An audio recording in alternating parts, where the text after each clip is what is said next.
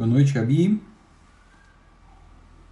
Reiniciando aqui a live já na terceira tentativa para conectar o vídeo do professor Silvio Lima. Ver se a gente consegue agora.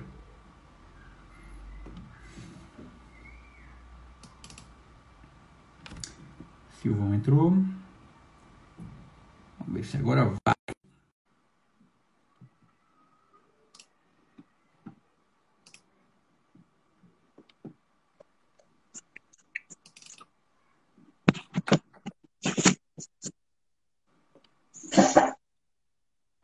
Silvio?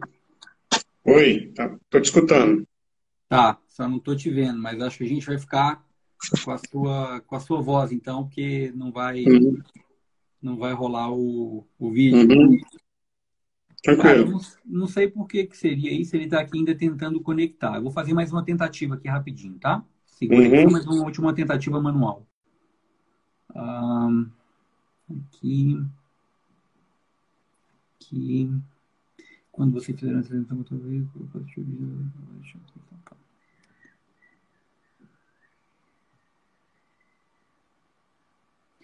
Tua câmera frontal. Boa noite, minha amiga do Direitos do Listante. Silvio, estou te ouvindo de novo. Sua câmera frontal está funcionando. Tira foto normal com ela.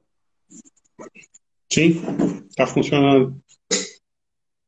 Lá no, na configuração do Instagram já foi, bem, já. então vamos seguir assim, meu amigo. Não tem problema nenhum. A gente se adapta e a gente segue o jogo como. Chama, faz mais uma tentativa aí, só, a última. Vou fazer. Vou cancelar essa aqui então e vou te chamar de novo.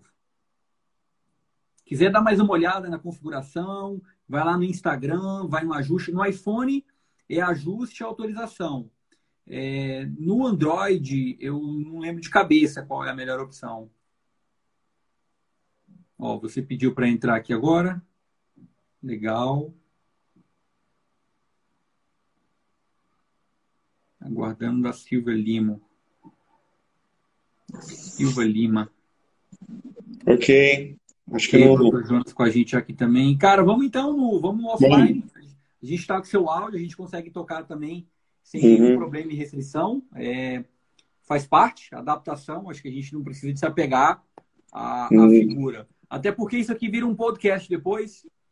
Uhum. Então, o importante é a gente levar a mensagem clara para o nosso público. Então, professor Silvio, muito boa noite. Seja bem-vindo ao Café Digital, um, um programa que a gente criou aqui após esse período de Covid para levar informação gratuitamente para outros servidores públicos que querem evoluir e crescer uh, e certamente aproveitar um pouco do, do que a gente, do que os professores que estão participando podem, podem oferecer de valor para essa rede. É, a ideia do café é muito simples, é gerar valor para a nossa rede, é, não tem custo e muitos professores estão sendo convidados, como o brilhante professor Silvio Lima, que agora está aqui com a gente, é, que trabalha atualmente no Ministério da Economia e responde por uma área muito importante de compras de tecnologia da informação. E me orgulho muito, Silvio, de estar aqui com você. Obrigado pelo teu aceite. Sei que sua agenda é bem concorrida. Hoje nós já participamos de algumas lives, né? E eu sei que para se organizar para estar aqui também não é fácil. Então, seja muito bem-vindo. Já quero aproveitar antes de passar a palavra rapidinho para você mandar um beijo para Liliane Simões, que foi é, a grande responsável pela ponte é, entre negócios públicos lá atrás e dizer que ela é uma pessoa muito especial, acho que tanto para mim quanto possível, acho que eu posso falar para você também, né, Silvio? Mandar um abraço para meu amigo George, meu amigo Jonas Lima, que acabou de fazer uma live incrível.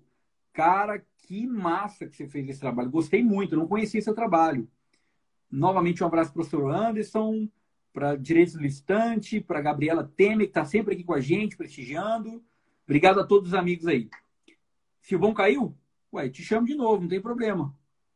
Pelo menos você estava ouvindo e eu já fiz sua apresentação. Pronto, ó, te chamei de novo aqui. E aí você fica online agora em definitivo. Não aperta nada. Bota esse telefone no canto aí. Tô te ouvindo. Você está me ouvindo? Estou, agora eu estou. Que caiu. Beleza. Eu fiz a sua apresentação, não teve. Não, eu peguei aqui. Beleza, que bom. Então, a ideia, Silvio, aqui da gente é bater um papo. Eu sempre uhum. digo que é um papo entre amigos. Né? Café digital pode ser cerveja digital, refrigerante digital, o que a uhum. sua saúde permitir. Eu prefiro um café, porque geralmente eu entro um pouco a mais ali na noite, mas uhum. a bebida é a de preferência de cada um. Professor tá Silvio Lima, tá é, vou abrir a palavra para você se apresentar aí, falar um pouquinho, antes da tá gente entrar em aspecto técnico. Tá bom. É, boa noite a todos. Aí agradeço o convite, Neto, por participar da, desse, desse novo movimento aí em direção a compartilhamento de?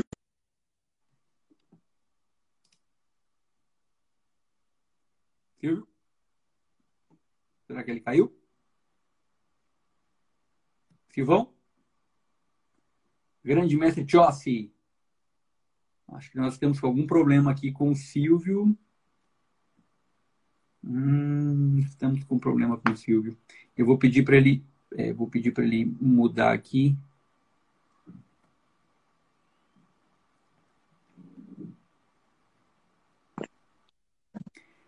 Silvão, estou suspeitando que o 3G está caindo. Vamos tentar com Wi-Fi então? Eu já botei. Já Eu já mudei. Já mudei. Mudou agora. Mudei agora. Então, beleza. Então, vamos testar no Wi-Fi agora. Então, pode aí fazer a sua apresentação. Você estava agradecendo. Ah, garotão, você apareceu! Uhum. Tudo bem? Acho que, era, acho que era o 3G que estava tava ruim aqui. Pô, então, ainda bem, porque o, na live anterior, o Anderson já estava zoando a gente. O Anderson estava falando que, cara, como é que esses caras que contratam tecnologia não conseguem ligar e eu já estava aqui sem sem ter onde é. botar minha cara. Não dá para explicar. Você... Não dá para explicar, né? Mas vamos lá, vamos, vamos. Primeiro, Boa. agradeço o convite. É, obrigado pela oportunidade de compartilhar um pouco da experiência, do conhecimento com, com os nossos, nossos colegas aí da rede. É, nós estamos aqui hoje. Meu nome é Silvio Lima, eu Hoje estou lotado dentro da central de compras, trabalhando com contratações centralizadas de tecnologia da informação, respirando compras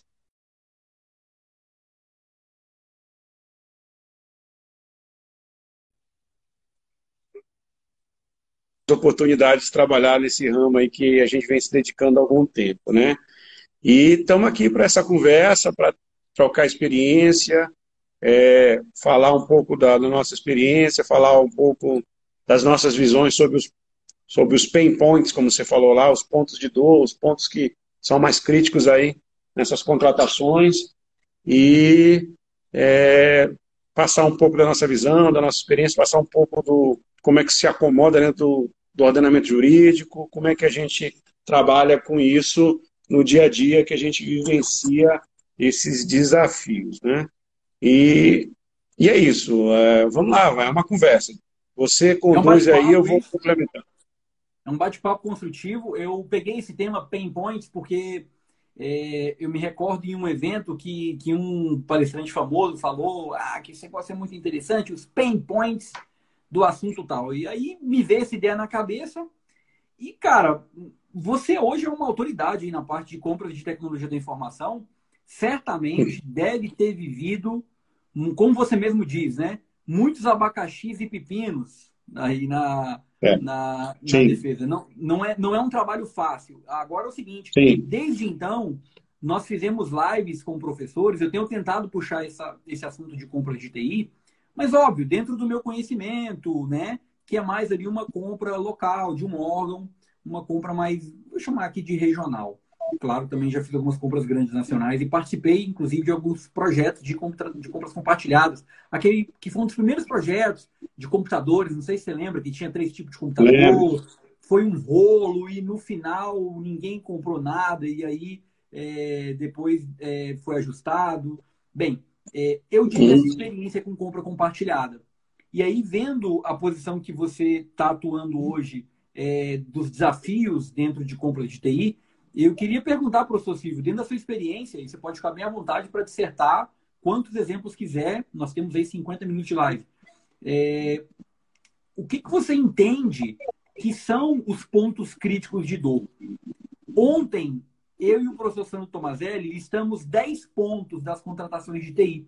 Para fomentar e a gente ligar uma coisa com a outra, É, uhum. eu, eu queria até é, pedir autorização aqui para poder, deixa eu ver aqui se eu, se eu consigo resgatar. Eu consigo resgatar, está aqui na minha mão já. É, o que eu e o professor Sandro levantamos, até para a gente tentar pegar algum material diferente, tá? Tá bom. Nós listamos tá bom. aqui, ó, nas compras de TI. Isso foi um bate-bola. Primeiro, o professor Sandro destacou, pô, receber o fornecedor sozinho continua sendo uma prática que acontece, mas é um, é um, um top risco. Eu citei a questão da autoconfiança. Às vezes o servidor acha que conhece do processo e aí ele ignora algumas etapas da regra do jogo. Aquele mesmo papo de subir um avião. Eu tenho que olhar sempre o checklist, porque às vezes confiar demais pode dar problema. Depois foi falado da falta de tempo e justificativas, é, pressão pelo tempo que nós temos para entregar uma contratação. Eu uhum. falei depois da verdade da contratação, que é aquela pesquisa profunda para mergulhar no problema, para que você possa de fato dar uma ideia no ETP, uma proposta de solução. Falamos de risco em focar a especificação e não falar com o mercado falamos do risco político, a falta de estrutura de governança, né, que às vezes afeta e atrapalha o desempenho das compras, reiterando, das compras ministeriais, de uma pasta sozinha, não estamos falando de compra compartilhada. É, comunicação da equipe de planejamento falha, que atrapalha uhum. também na parte de gestão. O risco de não saber encontrar risco, esse foi um, um top 10 também que a gente encontrou e o risco de não cumprir os prazos acordados, principalmente aqueles relacionados à logística da entrega do bem. Então, às vezes, o cara pede para entregar em 30 dias, só que o bem chega em 60. E aí ele quer penalizar uhum. o fornecedor porque, de certa forma, não foi observado isso. Bem, uhum. com esse cenário, o que, que você vê de diferente, ou, ou talvez até de igual, nas compras compartilhadas, que, na minha opinião, é uma outra conjuntura? Sim. Vamos lá. É, acho que antes de começar a, a, traçar um paralelo entre essas compras ad hoc, individuais, e a compra centralizada, é bom dizer que eu já venho militando com esse negócio de compra centralizada desde 2008, quando nós fizemos a primeira grande contratação de telefonia para a Esplanada, né? E lá em 2008 a gente se perguntava por que, que o governo pagava mais caro no minuto de chamada de ligação do que a padaria da esquina, do que o, grupo, o conjunto de farmácia.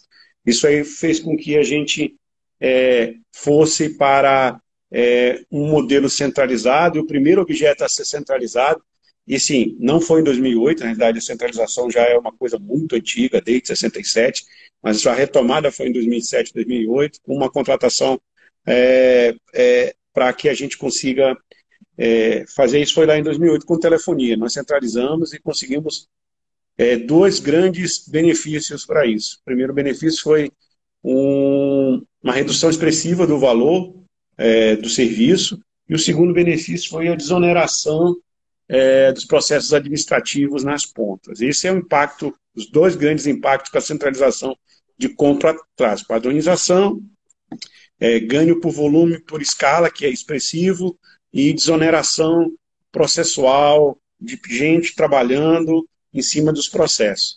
Sobre esses, esses, outras, esses outros paralelos que eu trouxe de um processo comum, uh, a gente tem muito, muita coincidência com eles, é, com o que a gente avalia dentro de um processo. Mas eu consigo dizer para vocês que as compras centralizadas elas têm características que, que a tornam diferente. Quando você compra sendo de forma centralizada, é, ela. É, só um instantinho, Neto, que está tocando meu telefone aqui, perdão. É, e é, quando você compra de forma centralizada, você é, está comprando não com uma, com uma demanda muito, muito específica, né? Você acaba abarcando uma demanda variada. São bens e serviços em comum que várias várias é, instituições é, trazem para que se faça uma, uma contratação. Então, por fazer isso, a gente a demanda ela fica definida, mas ela fica volúvel, né? Então, isso é uma coisa que, que, que você não tem tanto, você tem, você tem sua demanda definida, mas não definidíssima, né? numa contratação centralizada, essa é uma, uma, uma especificidade. Por exemplo, que você tem que abarcar, modelar a tua contratação de tal forma que você atenda órgãos ou entidades com necessidades variadas, né? Então, isso é um desafio realmente da compra centralizada. E aí outras coisas do tipo, ah, o volume é muito grande, chama muita atenção do mercado e, e tem riscos associados a isso, como a judicialização dos processos, é, briga entre os fornecedores, é, é, o próprio caso aqui que você citou de uma contratação que nós fizemos de computador lá atrás, nós tivemos grandes embates entre os fornecedores deste mercado, que levou judicialização do processo, o processo acabou ficando parado um tempo, por questões que são posicionamento estratégico de cada, de cada, de cada fornecedor que não aparece nas compras individualizadas. Nas compras centralizadas, pelo volume ser maior, isso acaba gerando é, essa, esse, essa avaliação dos fornecedores de uma forma mais cautelosa, de uma forma mais estratégica, que acabam impactando realmente para a gente aqui. Então, isso é um ponto é, que é bem diferenciado. Né? Outra coisa, prazo. Você tocou no ponto prazo aí, e prazo realmente é uma coisa que geralmente a gente já não consegue estabelecer com tanta precisão dentro de um processo de contratação. Agora, num processo de contratação é, centralizada, isso a margem fica um pouco maior de erro, porque a chance de, de judicialização é maior, a, a modelagem traz mais dúvidas no mercado, então às vezes tem mais questionamentos, mais necessidade de publicações, mais interações com o mercado, mas a gente já adotou dentro da central de compra, eu já vim adotando uma metodologia em que a gente, aí aborda outro ponto que você colocou aí, a gente escuta muito o mercado. A gente não sai com uma contratação sem ter interagido bastante com o mercado, sem ter recebido os principais players, os principais fornecedores, mostrado para eles o que, que a gente quer fazer, é, deixando eles que eles tragam ah, os pontos que é, eles consideram importante, fazendo os devidos filtros quando a gente acha que é, é necessário. Né? Então, é, essa questão de dosar a mão, de como escrever, como modelar as contratações, de tal sorte que não haja restrição, de tal sorte que é, a restrição é, você consiga ter competitividade e, ao mesmo tempo, fazer que tenha interesse de vários fornecedores para a contratação centralizada, que ela atinja seu objetivo de, é, em função do volume, conseguir preços expressivos, isso é, é, um, é, um, é um ponto de atenção. A gente sempre fica é, observando isso nessas contratações centralizadas. E vários outros aspectos. É, a gente tem um cuidado todo especial na instrução processual, porque a gente não está respondendo por um órgão único, a gente responde, às vezes, por 200, 300, 400 OASGs comprando junto com a gente, entendeu?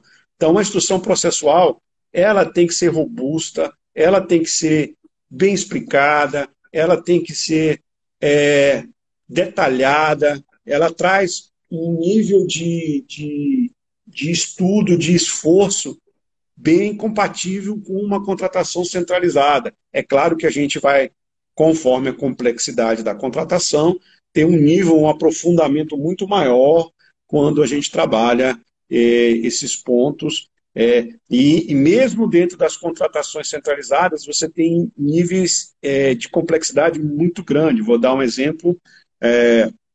aqui, por exemplo, a gente tem contratações de software em que é muito bem definido o que você quer, e contratação de serviço, por exemplo, um serviço de nuvem, em que o mercado tem é, uma forma muito variada de prestar o serviço, e você tem que modelar isso de forma a permitir que todos participem é, e de forma a usar um padrão de mercado, combinando com o mercado no sentido de estar, não estar tá criando uma jabuticaba, né? Eu estou criando uma contratação que o mercado atende, que sem deixar de ter independência da administração e que a gente consiga é, atender os órgãos públicos da administração, notadamente da administração pública federal, de uma forma adequada, com um preço é, bom, em função do volume, e com segurança para quem vai fazer isso. Assim, a gente também está como prática agora, isso é bem interessante, uh, se você me permite colocar, Neto, uh, a gente está fazendo, existe um fluxo, um processo de contratação que ele se assemelha muito em relação às contratações normais, mas que na contratação é, centralizada ele tem alguns pontos específicos, como, como as compras centralizadas muitas vezes envolvem a ata de registro de preço, decreto 7892, a gente tem, por exemplo, a realização dos, das intenções de registro de preço, a gente tem uhum. confirmações de registro de preço. Então, a gente tem uma, algumas etapas que a gente não teria dentro de uma contratação é, é, ad hoc, mas que são super importantes, porque a gente precisa confirmar a demanda do cara para ver se tá, aquela demanda é correta mesmo, ver se não tem distorção. A gente precisa ver se ele entendeu o que a gente está colocando, porque muitas vezes na correria da área de compras, o cara coloca a demanda qualquer lá, e a demanda qualquer pode distorcer o meu preço, pode distorcer o meu pregão, e ele tem que justificar o que, que ele está contratando, e eu também sou corresponsável com isso. Então, tem uma série realmente de nuances. Por exemplo, ah, se ele entendeu que a contratação é para 30 meses e que o volume que ele tem que colocar de serviço é para 30 meses, é totalmente diferente você entender que é para 12, entendeu? Então, é esses, essas, essas nuances, o cara tem que estar atento para poder é, fazer uma boa contratação né? e, e gerar um, um, como é que fala, um, agregar um valor para o seu órgão, né? E tem outros aspectos, assim, aspectos críticos que a gente que a gente fala de todas as contratações, como posso citar rapidamente aqui, especificação que vai além da necessidade, é comum os órgãos, por não conhecer, por falta de maturidade, maturidade é, especificar além do que, do que precisa e aí gastar mais dinheiro do que, do que necessário. É, aí é, é comum acontecer é, também é, você ter dificuldades em comprovar um serviço ou um, equipamento na área de TI atende aquilo e a equipe técnica não tem especialista naquilo, então a gente tem que ficar atento a isso. A, e, e, aí leva a gente para o ponto da maturidade das equipes, de conhecimento técnico da equipe. Eu brinco sempre, né, que é, contratação pública depende muito do IPC, né? o índice de bumbum na cadeira. Quanto tempo você senta lá para pesquisar, para ir na, buscar os bons recursos, as boas práticas, as ISOs, as consultorias, as melhores práticas, os outros editais recentes que tem. Então, isso tudo faz com que a tua curva, a tua curva de aprendizagem aumente rapidamente e você gere processos é, robustos. Assim, a gente se preocupa com isso. Assim, da experiência que a gente tem, graças a Deus, de mais de 10 anos contratando de forma centralizada, a gente nunca teve apontamento na, nas, nos órgãos de controle é, que indicasse qualquer tipo de falha é, grave num, num, processo como esse, entendeu? Então, o conhecimento e maturidade das equipes muitas vezes é baixo para fazer isso, não se faz. Uma coisa que é muito comum e que os órgãos de controle trazem é, sempre, e que eu concordo muito, as pessoas não dão a devida atenção e com isso trazem muitas falhas nas pesquisas de preço. Pesquisa de preço é o top top top three, os top três maiores falhas de uma contratação. O cara não dá a devida atenção, faz uma pesquisa de qualquer jeito, não faz uma análise crítica da, dos preços e isso acaba distorcendo o serviço, distorcendo o que está acontecendo dentro da, da contratação dele. Então, é, realmente, é, você tem que se envolver com isso de uma forma é, completa. Né? Então, Professor Silvio, botou, botou pimenta no caldeirão. Cara, o que eu já tenho de coisa aqui para a gente fazer o bate-bola tá massa. Eu vou começar pelo Geisel. Você conhece o Geisel? Sim, vamos lá, por partes, vai lá. Vou, vou te apresentar o Geisel aqui. Geisel do GDF, grande amigo nosso também, vai fazer live com a gente. Geisel perguntou aqui: É, no nosso cenário aqui no DF, todas as vezes que centralizamos as contratações, fomos, fomos mal avaliados por conta do tempo de atendimento. Acho que o custo-benefício da centralização no nosso cenário não tem valido a pena. É, uhum. E aí ele colocou ainda que TI é atender as expectativas quando elas surgem.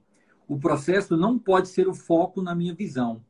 É, Silvio, esse dilema que o, que o Geiser colocou, cara, é, eu fico até com receio de tocar numa outra agenda para misturar mais ainda, mas vamos tratar essa aqui então. Podemos. Como, como, é que você entende, cara? Porque qual é o limiar aqui? Eu demorar para fazer um processo que geralmente demora mais. Veja, é um processo que tem uhum. outras etapas, então ele vai demorar uhum. mais, até porque é um valor maior, ele envolve uhum. um trabalho mais apurado do uhum. gestor Cara, uhum, uhum. e talvez para um ano, seis meses, um ano para sair uhum, algo uhum. feito, até mais, se depender. É, então você tem esse cenário que aí o pessoal vai cair matando. Pô, mas já vai comprar a tecnologia desatualizada, claro que vai depender do objeto. E você tem o cara que vai rodar o EDOC ali, que vai rodar mais rapidinho. Três meses. Uhum. Se fizer bem feito, né? Tem gente que faz um uhum. mês e meio. Essas diferenças, por que, que elas incomodam tanto? Porque na minha opinião, são duas coisas completamente diferentes. Compra compartilhada é uma compra maior para atender um, um objetivo, para tentar maximizar na escala e ganhar no custo, para atender um objetivo maior. E as compras é DOC, porque não deu para somar aquele tanto de coisa e fazer um processo único. Então, eu entendo que são duas realidades possíveis. Eu posso ter uma caminhonete, eu posso ter um carro esporte. Você entende assim também? Ou, ou, ou não? É, eu estou falando alguma besteira aqui? Não, assim, não está falando besteira, mas é um ponto de vista diferente. Olha só, é, o prazo realmente é uma coisa que é crítica.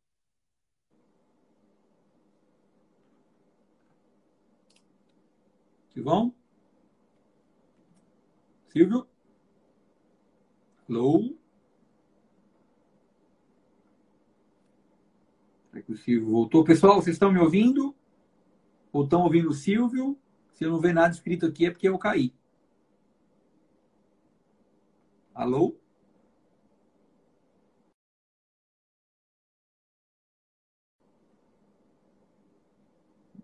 Bem, o Silvio saiu, deve voltar. Já pediu aqui de novo. Ele já vai pedir aqui. Pronto. Já estamos colocando ele de volta. Opa, caiu, entrou aqui.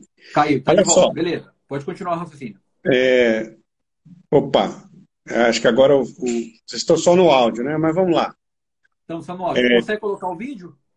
Já não, eu acho que o problema é da rede, mas vamos, vamos no áudio. Vamos mesmo. de áudio, não tem problema. É, olha aí, é, olha só, sobre esse ponto, realmente o tempo é, um pra, é um, uma questão crítica para o processo. E realmente você acaba frustrando muitos órgãos quando você sai para fazer uma contratação centralizada e não consegue atender o prazo, né? Porque por causa das características específicas da contratação. Ah, essa questão de, essa questão de centralizar, ela é, ela traz riscos para o processo que não, não existiriam dentro de um processo comum. E esses riscos de atraso, de judicialização,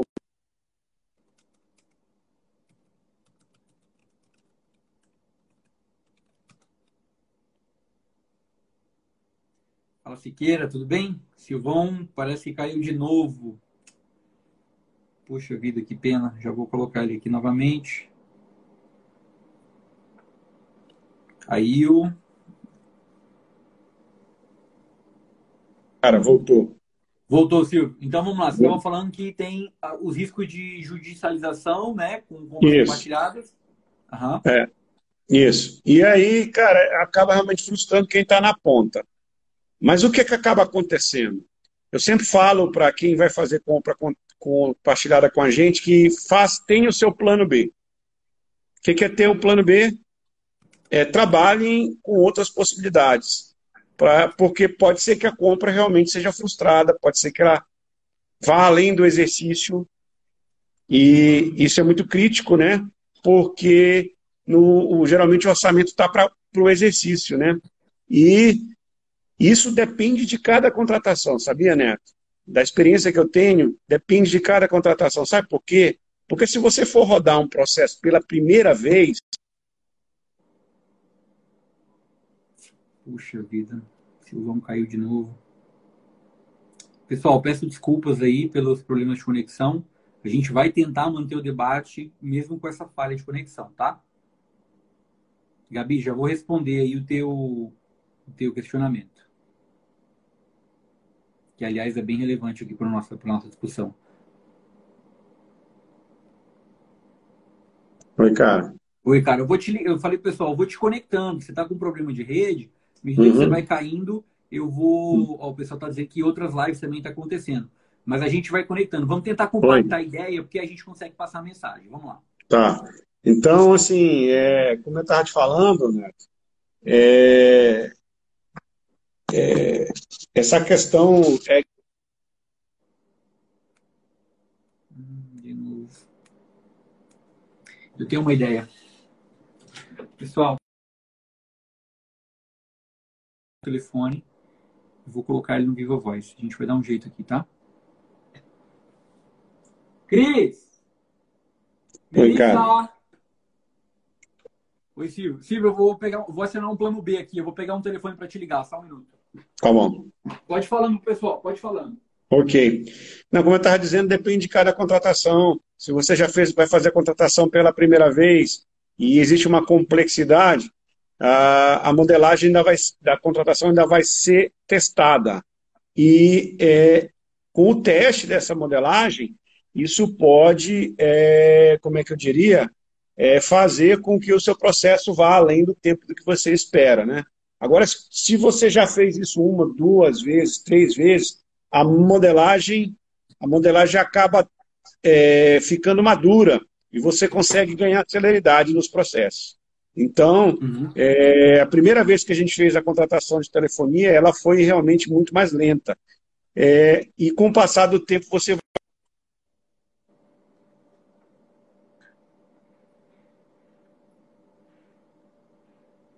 Pessoal, já vou colocar o Silvio aqui no Viva Voz, tá? Esse problema vai ser resolvido agora.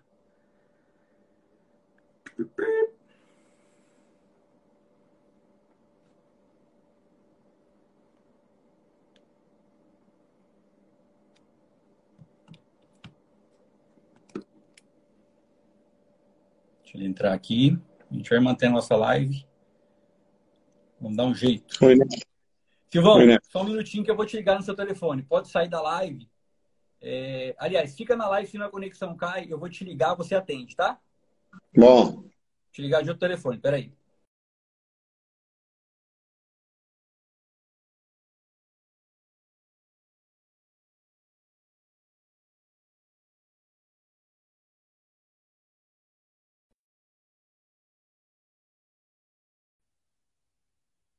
Oi, tô te vendo aí. Beleza. Nós vamos uhum. fazer o uhum. seguinte agora. Uhum. É, agora que tá, a gente está vendo o vídeo aqui, vamos tentar. Uhum. Já tô com seu telefone aqui, final 8585, né? É. Tá. Então, vamos, vamos, vamos deixar aqui. De novo... Você põe o áudio aí. Isso, eu tá ponho bom. o áudio aqui. Aí, então vamos, vamos seguir. Aí, como eu estou falando, conforme a maturidade da contratação, você, você acaba tendo mais ou menos celeridade para fazer é, o processo. Mas cada contratação é única. Como eu disse, eu recomendo que se faça, tenha um plano B para contratação centralizada. Porque é, a chance é, de ter algum tipo de judicialização, especialmente se o volume de, de valores cresce muito, se é, o volume de serviço cresce demais, a, as empresas começam a se digladiar e aí isso gera consequências riscos para a situação como um todo, tá? Mas é, esse é um ponto realmente é, que a gente coisa. Mas assim, quando a contratação dá certo, poxa, você você é, consegue resultados expressivos. Eu vou dar um, dar um exemplo é, para você disso.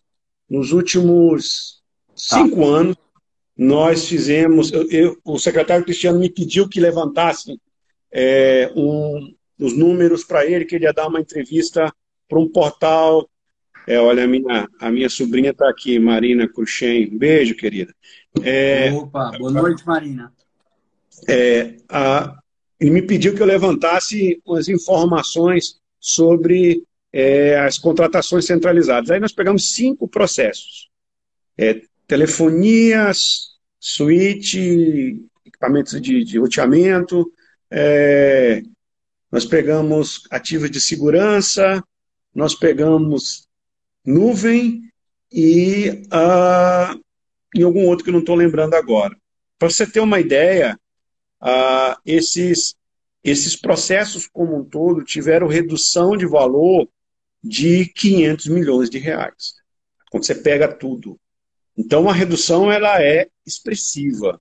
Ah, eu falei, ah, mas vocês erraram a, a, a pesquisa de preço. Não, a gente é muito rigoroso com pesquisa de preço.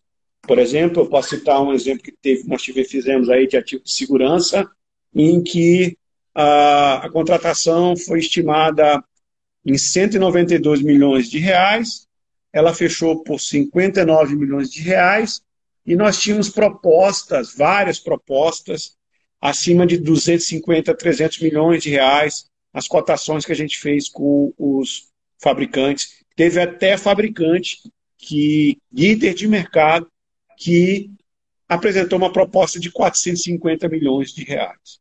Então, é, para você ver como o potencial de redução é expressivo.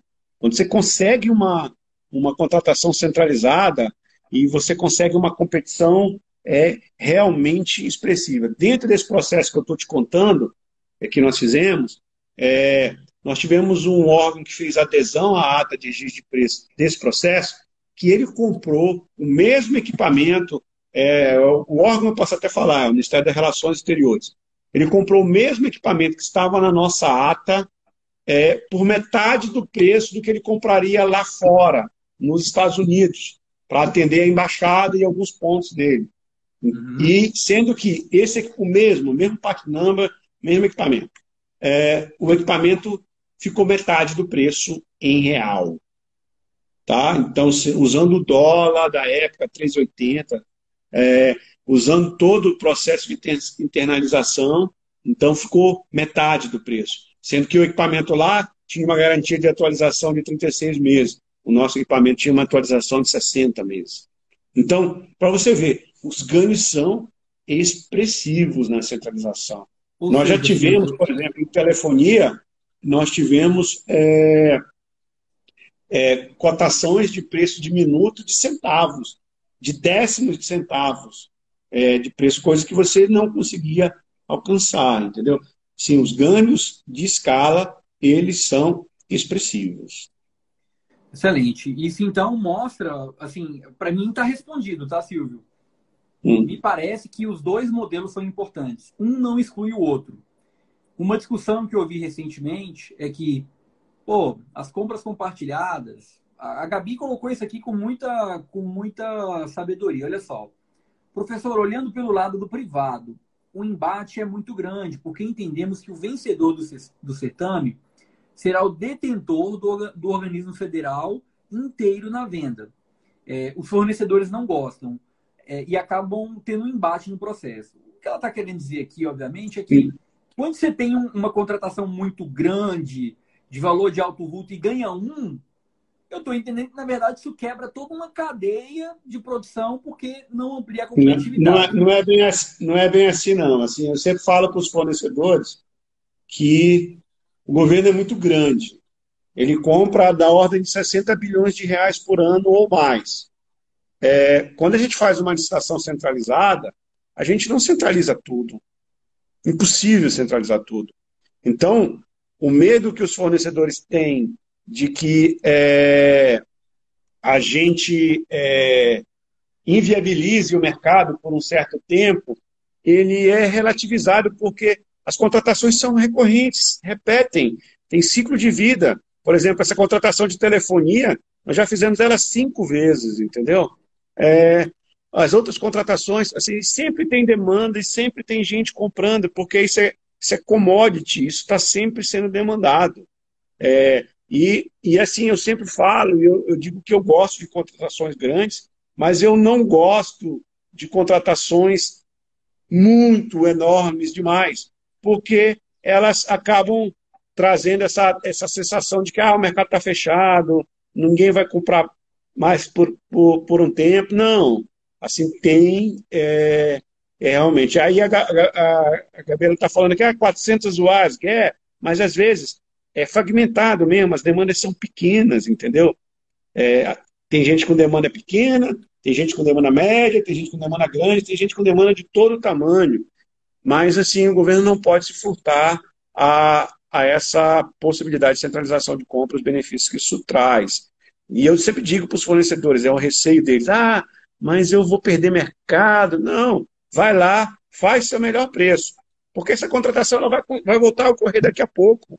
O governo sempre está comprando, o governo sempre está comprando coisas que são commodities, serviços, sempre comprando equipamentos, sempre comprando várias e várias vezes. Como eu falei, o governo é, e o especial governo federal, é um dos principais compradores é, do governo, é, do, do, do, mercado brasileiro.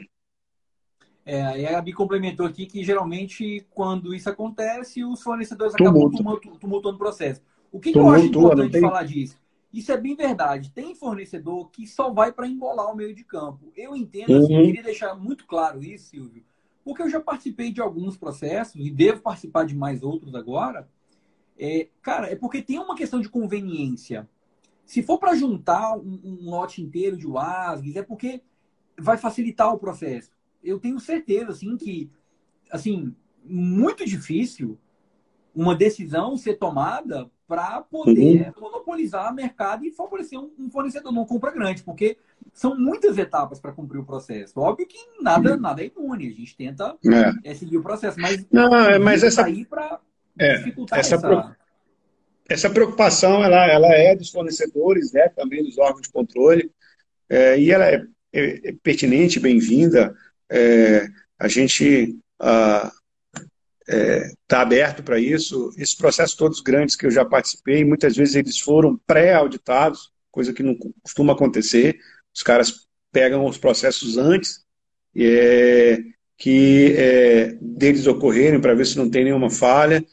E está sujeito a isso mesmo. Que bom que estejam para dar transparência no processo. É por isso que nesses processos, invariavelmente, a gente acaba fazendo consulta pública, audiência pública, dependendo do tamanho, dependendo da situação, dependendo do nível de maturidade, para escutar, para ver o que, que a gente pode melhorar, entendeu? Então é, é, é, uma, é, um, é, um, é um aprendizado, tanto para eles quanto para a gente.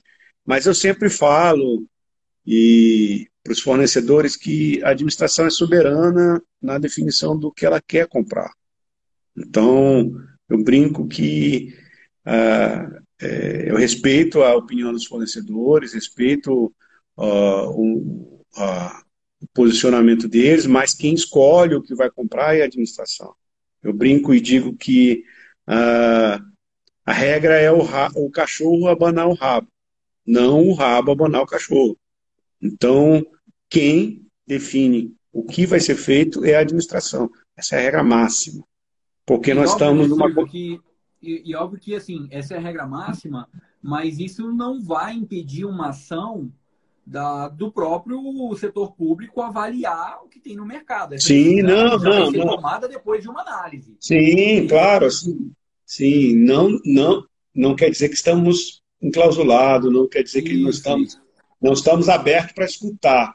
Mas, às sim. vezes, os fornecedores é, é, ultrapassam os limites da, do razoável, mesmo a gente explicando para eles, olha, não vou fazer isso agora, não vou fazer desse jeito, por isso, por isso, por isso, por aquilo outro, é, por tal qual dificuldade operacional, por, é, porque isso vai significar um impacto XPTO dentro da administração, e eles não se resignam com a, com a contratação, né?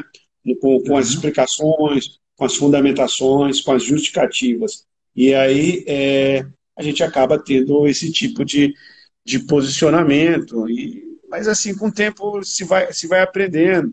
E realmente a gente aparece os, os fornecedores aí, a gente respeita muito, escuta muito eles, tem todas as classes de fornecedores, tem fornecedores e, e empresas bem louváveis, com posturas muito corretas, com posturas construtivas. É, com posturas construtivas, com posturas é, que agregam para o processo sem é, desnaturar a, a contratação como um todo, mas tem, tem fornecedor que, por exemplo, questiona por que, que eu, a gente não é, avaliou uma solução de software livre, sendo que a, a solução que a gente está buscando não envolve um, de uma única forma um software livre. Ela é um appliance, ela é uma coisa fechada, uma solução integrada de hardware e software, entendeu? É, é, é, é, é complexo isso aí. É, é, a gente vai, vai toreando e faz parte do processo. Você vai respondendo, eles fazem questionamentos, a gente responde, os que menos resignados vão ao TCU e fazem representações, e aí a gente, enquanto administração, vai lá e responde essas representações, tudo dentro do, do da legalidade do jogo, muito de forma bom, transparente, de forma correta. A gente, a gente se preocupa, se pauta muito com isso, é, porque a gente sabe que um processo como esse vai ser auditado, vai ser olhado, é, ele está aberto ao escrutínio, e nessa linha nós estamos adotando até uma postura de transparência ativa na central. O que, que a gente está começando a fazer nos nossos processos? Quando a gente parte para fazer um IRP, a gente coloca o, a gente coloca o TR junto e está disponibilizando, começando a disponibilizar os artefatos para que é, quem quiser contratar observe como foi feito o, tra o trabalho, use um pouco das, informações que está lá e adapte para a sua realidade, avaliando aquilo que foi feito diante da realidade deles, ou seja, vai fazer um ETP? Sim, nós fizemos um ETP para um processo de centralização. O cara vai usar um pouco do OTP que foi feito pela central, olhar para a realidade dele, adaptar para a realidade dele, verificar se é viável, responder as questões que estão lá dentro colocadas na norma, colocadas nas boas práticas de compra, e aí a gente, e ele segue. Então a gente está com esse processo transparente ativo, atendendo já o que a Discussão Normativa 01 de 2019 trazia. Né? Então é, a gente está nessa linha. Mas como a, Gabriela falou aqui, empresas corretas hum, é, sabem o momento de, de não forçar a barra, né? sabem o momento de, é, de dizer, olha, daqui para cá é juízo da administração, daqui para cá é, é, é, juízo comercial meu, enquanto empresa.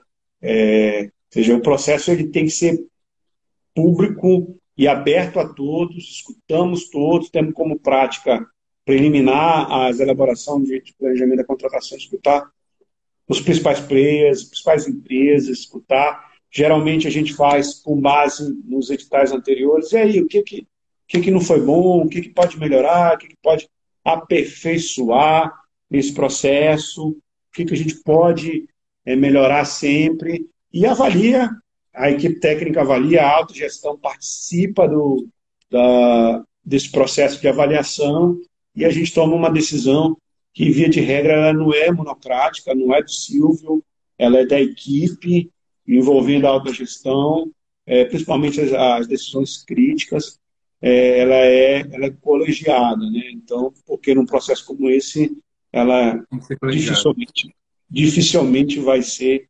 é, monocrática, solitária, porque envolve é, recursos e, é, de monta expressiva, como eu falei, contratações de 150, 200 milhões, 500 milhões de reais, que são muito sensíveis para o governo. Né? Deixou, nós temos 10 minutos aqui para o nosso encerramento. É, durante a tua fala, eu fiz várias anotações que eu queria fazer uma pequena contribuição aqui com a nossa comunidade de outras percepções e e, obviamente, toda essa passagem que você fez já serviu de insight para a gente trazer mais questões aqui. Né? Então, você falou aqui da gente escutar muito o mercado e a gente está de acordo com isso. Me parece que existem dois universos aí, das contratações grandes e pequenas, que precisam ser respeitados, uma não exclui a outra. É, combinar com o mercado para não criar uma jabuticaba é, e não ter um Frankenstein também é relevante. Eu me lembrei, Silvio, da contratação de computadores que o pulo do gato foi a métrica. pessoal colocou a métrica, eu não sei se você lembra daquela briga do PC Mark, do Cismark. Lembro, lembro Os caras chegaram a entrar, os caras chegaram a entrar é, de maneira bem resumida, porque senão a gente não vai conseguir fechar. Mas só para dar uma palhinha, os caras conseguiram entrar nos critérios de pontuação do software para poder dizer qual que era o melhor processador e tal, tal. Então, assim, quando o fabricante quer ir, cara, ele vai no pelo do ovo para poder mostrar que o dele é melhor. Então, tudo É. pode ser melhor, É. depende do ponto de vista. É. Na verdade, é Né? puxar a sardinha para um lado e para o outro, né? A gente tem que ter muito cuidado com isso, para não ser tendencioso para A ou para B, né? A gente sempre procura, é, procura ser o mais é, isonômico nos processos Possível. para dar oportunidade para todos, né? E Isso. E aí você Se você me de uma oportunidade aqui, eu queria falar um- no último gancho aqui, é, que eu Vamos acho lá. que é super importante.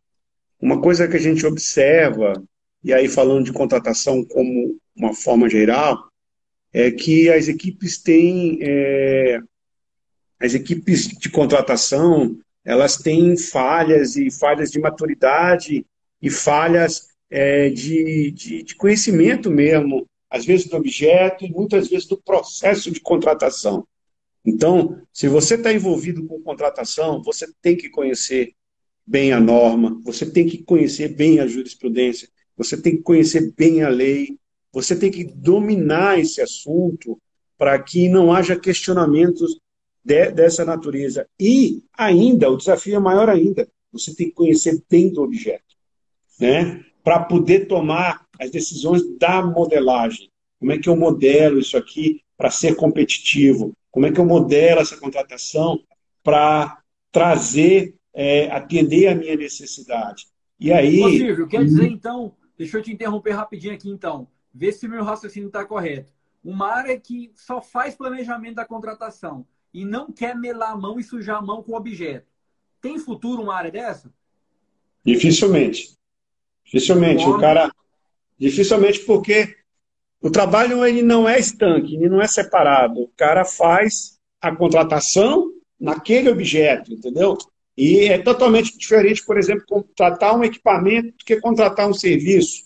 Contratar um serviço é, de nuvem, de contratar um serviço de terceirização. Então, são, tem, são diferentes. Você tem que conhecer o mercado. Você conhecer o mercado para poder saber de preço, para poder fazer uma boa pesquisa, ter uma análise crítica sobre o preço. Você tem que conhecer o mercado para antever mudanças de tecnologia, mudanças que possam impactar o seu futuro, o seu, o seu, é, a sua contratação.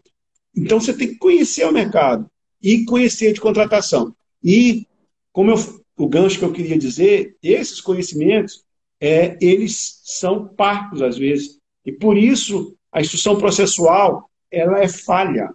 Ela deixa pontos para que sejam questionados é, por órgão de controle ou por, ou por, ou por é, fornecedores mal intencionados. Então, nesse sentido, aqui eu reforço que eu faço dois pontos. Primeiro ponto é busque treinamento, busque é, especialização, faça é, faça cursos, porque é, nesses momentos, tenha momentos de capacitação, porque nesse momento você vai ter condições de trocar experiência, você vai ter condições de é, acelerar sua curva de maturidade para enfrentar processos mais complexos. Você vai ter condições de, principalmente o que eu vou falar agora, ó, você vai ter condições de ter conhecimento, mas só ter conhecimento não basta. Você vai ter condições de ter conhecimento e aplicar o conhecimento. Então, na prática, você precisa aplicar conhecimento. É, o colega está falando aqui que é, é, aparece sempre uma coisa nova. E é verdade, porque eu vejo muitos meus alunos pedirem, pedem para mim, mas professor, como é que eu faço? Me dá receita de bolo. Eu falei, não tem receita de bolo. Você tem que ter a capacidade de ter o conhecimento e aplicar o conhecimento na tua contratação. Aplicar o teu conhecimento é, no que você está buscando, porque o conhecimento a, é, aplicado é a melhor coisa que existe para a tua, tua realidade. Então, Pega busque essa resposta essa pergunta do Geisel aí. Uhum. Qual? Há problemas quando o executor não participa do planejamento da contratação? Como o Silvio vê isso? Claro que tem problema. A gente precisa, o cara que está na execução é que tem as dores do dia a dia. Ele que sofre com uma empresa é, que descumpre o contrato. É ele que pensa assim, poxa, mas a pessoa que fez o planejamento da contratação não me deu nenhum instrumento para que eu possa sancionar essa empresa que está agindo de forma errada. É, não me deu nenhum instrumento para que eu possa acompanhar de forma adequada essa execução de contrato. Então, existe um, um, necessariamente, e aí, infelizmente, essa não é muito a realidade da administração, a necessidade de uma retroalimentação do processo. A IEN já trouxe isso. As experiências vividas na execução precisam ser carregadas para a fase de planejamento da contratação, para que a gente consiga, é, numa coisa que é muito conhecida dentro da administração, que é o ciclo PDCA, de melhoria contínua. Isso é muito antigo, né? Nós estamos falando Segunda Guerra Mundial, Deming, qualidade total. Cada vez que você roda o ciclo, você melhora o processo e vai melhorando e melhorando e melhorando e melhorando. Só que a, a administração insiste em não trazer experiências da execução para dentro da coisa. Então, para fechar aqui nosso último ponto. nós temos dois minutos. É, procure capacitação. E procure capacitação com gente que tenha experiência para passar para você, que tenha condição de te dizer, de contar o que ele vivenciou e como ele se postou para resolver aquela situação. Porque, como eu falei, não tem receita de bolo, e eu digo sempre para os meus alunos que é, gestor está lá para tomar decisão. Gestor está posicionado numa camada superior, não porque é, ele tem é, só prerrogativas e direitos. Não, ele está lá para tomar decisões. E as decisões significam assumir riscos, só que não são qualquer riscos. São riscos gerenciáveis riscos aceitáveis para que você consiga atender a finalidade pública. Então, procurar um, um bom curso é uma dica muito boa, com, com alguém que possa te contar as experiências. Eu vou comentar aqui a fala do Geisel, entrando um pouco no seu assunto é, bem rápido, porque senão o Instagram vai derrubar a gente. Baseado nisso, apesar do aspecto econômico, a centralização não vai na contramão disso, Olha, é, o que o Silvio falou foi relevante, porque a, as compras são muito diluídas. Apesar de parecer que é uma compra grande, uma compra centralizada, se você for olhar o todo, não, não chega a ser é, algo que vá causar tanto impacto. Óbvio, tem compras que são muito maiores. Mas aí é o seguinte, eu acho que tem uma questão interessante que é a questão do fomento, né, Silvio? Os órgãos públicos devem fomentar, considerar a lei complementar 123, ajudar as micro e pequenas empresas a se desenvolverem. E eu acho que, cara, o, o cerne disso tudo vão ter espaço para as duas compras, as pequenas e as grandes. Eu acho que as grandes têm, um, têm uma identidade, têm uma necessidade de uma economia maior e atender é, um, um, eu chamo assim, as compras grandes são é, as ações. Você está comprando ação, papel no mercado. Você vai ganhar muita economia. É, e as compras mais regulares, a gente vai ter essa situação mais pontual. Então, é, eu queria. É, a gente só tem um minuto agora, saudar nosso auditor aí, Wesley Bass, sempre presente. Um grande abraço, uhum. meu amigo. Essa triangulação executivo, é, auditoria é sempre importante. A gente sempre vê auditoria como um papel de construção e de apoio. Né? Uhum. É um papel que a gente falou, inclusive, com o Marcos Alcântara. Eu queria encerrar aqui no nosso último minuto agradecendo a presença de todos.